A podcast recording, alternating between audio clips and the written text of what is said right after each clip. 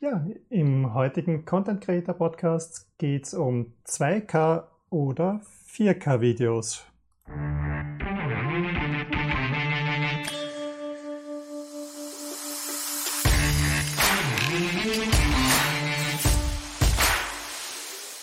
Hallo, das ist der Content Creator Podcast. Hier bekommst du Themen rund um Inhalte für das Internet, Marketing und Medien. Aufbereitet von Roland Kreuzer. Es geht dabei um Foto, Video und mehr für Content-Ersteller und jene, die die Inhalte dann einsetzen wollen. Ich freue mich, dass du bei dieser Folge dabei bist.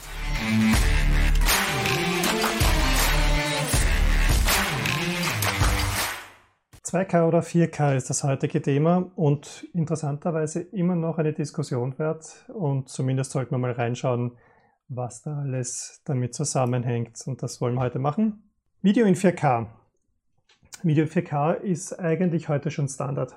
Wenn man hergeht und sich die ganze Technik anschaut, die so am Markt ist, die man typischerweise heute zu kaufen kriegt, selbst bei günstigen Kameras, dann können die 4K, man spricht von 4K, meint damit UHD, Ultra HD, also die vierfache Auflösung von HD ist damit gemeint. Die Technik ist also auf 4K vorbereitet. Man könnte davon ausgehen, dass heute alles in 4K laufen wird. Das ist aber nicht so und es gibt auch gute Gründe, warum man 4K nicht unbedingt braucht. 4K im, in der Kamera ist also kein Thema, am Schnittgerät typischerweise auch nicht, aber dort typischerweise auch mehr Aufwand, braucht mehr Zeit, die Videofiles reinzuspielen. Es ist die Technik ein bisschen mehr gefordert, das heißt, ich brauche eine bessere Grafikkarte, ich brauche eine größere Festplatte und mehr. Und die Qualität von 4K ist auch nicht immer gefordert, aber manchmal. Sie ist dann sichtbar, wenn große Geräte für die Ausgabe da sind, die 4K unterstützen, also typischerweise Monitore und TV-Geräte mit 4K, weil das Handy nicht in der Lage ist, 4K aufzulösen. Zumindest nicht so, dass man sehen würde. Video in Full HD 2K ist natürlich auch mit 4K-Technik machbar. Das heißt, äh, habe ich als Ergebnis ein HD in 1080p, ähm, kann ich natürlich auch mit 4K filmen und den Export dann aus HD machen. HD ist insgesamt schneller, einfacher, günstiger. Warum? Ich kann auch ältere Geräte einsetzen. Ich komme mit kleineren Dateien aus, brauche ein einfacheres Gerät, das ich zum Schneiden verwenden kann, kann mit geringeren Prozessorlasten äh, den Schnitt bewerkstelligen. Die Mehrheit der Exporte wird in HD ausreichen. Kunden fordern es nicht. Der Einsatzzweck ist typischerweise auf Handy ausgerichtet. Dort brauche ich es auch nicht. Das heißt, Full HD ist nicht unbedingt schlecht und typischerweise auch das, was heute noch gefordert wird. Wenn ich auf Facebook ein Video hochlade, dann wird das in HD sein und nicht 4K, weil die Social Networks damit nicht umgehen können, die Ausgabegeräte es nicht erfordern. Der typische Fall, wenn ich heute produziere, wird aber der sein, dass ich eine 2K-Produktion in 4K durchführe. Warum? Die Kameras können 4K, das heißt, ich werde es auch ausnutzen und werde 4K in der Auflösung auch verwenden. Ich werde es dann aber runterrechnen auf 2K, das heißt, der Export wird in der HD-Auflösung funktionieren und durch die 4K-Produktion davor in der Qualität profitieren. So wie viele Kameras intern höhere Auflösungen runterrechnen, um ein besseres Bild äh, zu erzeugen, funktioniert das auch in der Postproduktion. Wenn ich einen Schnitt mache, das Ganze dann in 4K in der höheren Auflösung produziere, aber für den Export, für die Verwendung dann runterrechne, habe ich die bessere Qualität. Hochformate werden aber auch ein Thema. Wenn ich Instagram TV oder TikTok oder was auch immer als Ergebnis haben möchte, also in Hochformat produziere, dann kann ich aus dem 4K-Material ein Hochformat rausschneiden, das die volle Auflösung hat. Das heißt, die 1920, die normalerweise Querbe 19 zu, äh, 16 zu 9 sind, sind bei 9 zu 16 im Hochformat äh, dann locker aus dem 4K-Material rauszurechnen. Und damit kann ich eine voll in der vollen Auflösung funktionierende Hochformat Variante bauen aus einem 4K-Material heraus. Und ich kann, auch wenn ich im Querformat arbeite, aus dem 4K-Raum einen Zoom in den HRD-Bereich machen. Die typischen Jumpcuts unter den YouTubern, die man verbirgt, indem man einen Zoom einfügt, äh, sind typischerweise aus dem 4K-Material rausgerechnet. Das heißt, ich benutze einen Bildausschnitt aus dem 4K-Raum, der dann bis zum 2K-Raum runtergerechnet in voller Auflösung passieren kann. Es gibt auch den umgekehrten Weg. 4K hochgerechnet. Wenn ich ein HD-Material habe, 2K, vielleicht auch 2,7K, also eines der Zwischenauflösungen, die man typischerweise von Actioncams bekommt, dann kann ich die hochrechnen auf 4K. Und die Qualität ist typischerweise ausreichend. Ähm, dort, wo es auffällt, nämlich bei Einblendungen, habe ich sowieso die hohe Auflösung aus dem Schnittprogramm. Dort, wo es nicht auffällt, nämlich bei Unschärfen, die sowieso im Bild stattfinden, ähm, wird es nicht wirklich stören, wenn ich ein 2K-Material in 4K darstelle.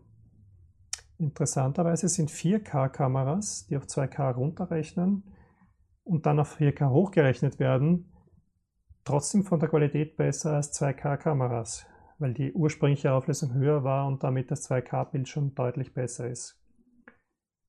Die 2,7K-Kameras hochgerechnet auf 4K sind typischerweise gar nicht auffällig. Das heißt, die kann man integrieren, ohne dass man etwas davon merkt.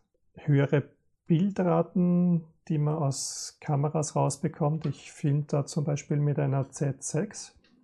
Die kann bei 4K in 30 Bildern die Sekunde auflösen. Äh, kann bei HD 120 Bilder die Sekunde. Das heißt, ich kann Zeitlupenaufnahmen viel einfacher machen, wenn ich die Auflösung runterdrehe.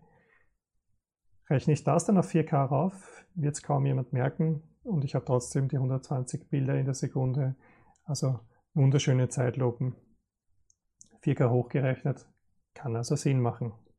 Fotos aus Videostreams sind auch noch so ein Thema. Wenn ich ein Standbild aus dem Videostream rausrechne, brauche ich Auflösung.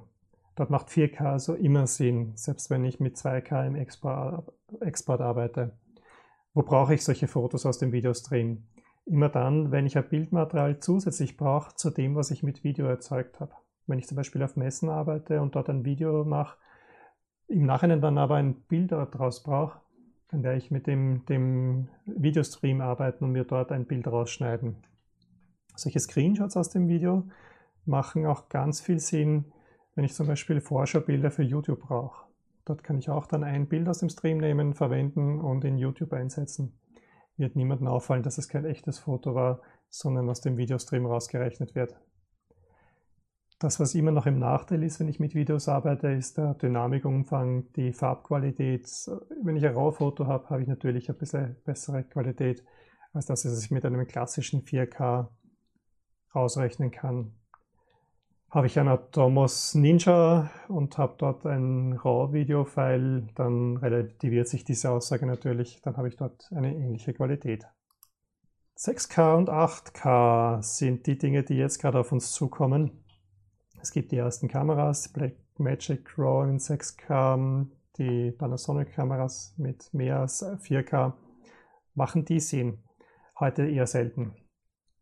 Die kurze Aussage ist äh, also, warten wir auf die Zukunft, ob da noch was auf uns zukommt. Es wird kaum Ausgabegeräte dafür bekommen oder kaum sinnvolle Ausgabegeräte für klassische Anwendungen.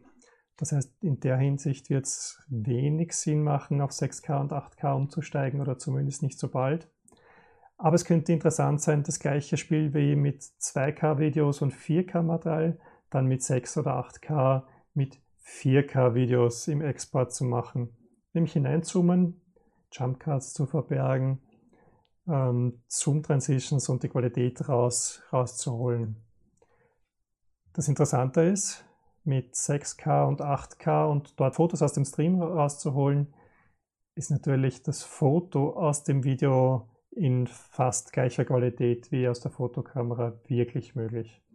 Das heißt, ist dort auch Dynamikumfang groß genug, die Farbqualität groß genug, dann ist die Auflösung sicher auch kein Hindernis mehr, um Fotos im Nachhinein aus dem Video zu samplen und nicht getrennt mit Fotos arbeiten zu müssen. Da wird sich also in der Abwicklung dann ein bisschen was ändern, wenn man Fotos und Videos gleichzeitig liefern möchte. Das ist aber die Zukunft. Heute ist es also Tatsache, dass 4K angekommen ist, 4K also meistens auch verwendet wird, wenn man aktuelle Technik einsetzt, es aber immer noch gute Gründe gibt, darauf zu verzichten. Ich kann in vielen Fällen, indem ich 2K abliefere, wie auch immer gefordert wird, ähm, auch mit 2K Videomaterial arbeiten. Mit 4K habe ich natürlich mehr Möglichkeiten, mehr rauszuholen, unter anderem einen Bildschnitt zu machen im Nachhinein, nachdem das Video in der Kamera ist, oder Fotos aus dem Streams rauszuholen. 4K wird aber demnächst der Minimalstandard werden, das kann man schon absehen. Die Videoplattformen sind alle darauf vorbereitet. Die Hochformat-Videos werden auch mehr Qualität brauchen, indem ich den Schnitt im Nachhinein dann im Hochformat mache. Das heißt, 4K wird über kurz oder lang der Standard sein. Und wenn ich heute in Hardware investieren müsste, dann würde ich das auch in 4K machen. Soweit dazu. Mehr Informationen zu diesem Podcast gibt es dann wie immer unter contentcreator.at. Ich habe dort auch diverse Informationen zu der Hardware hinterlegt, die hier verwendet worden ist.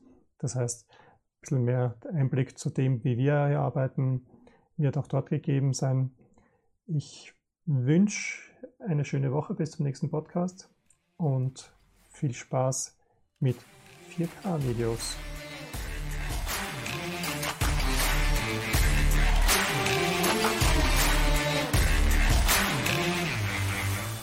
Das war ja der aktuelle Content Creator Podcast. Ich würde mich darüber freuen, wenn du abonnierst, bewertest, teilst oder kommentierst. Am liebsten auf der Website www.content-creator.at, auf Anchor FM oder in YouTube. Bis bald wieder auf diesem Kanal.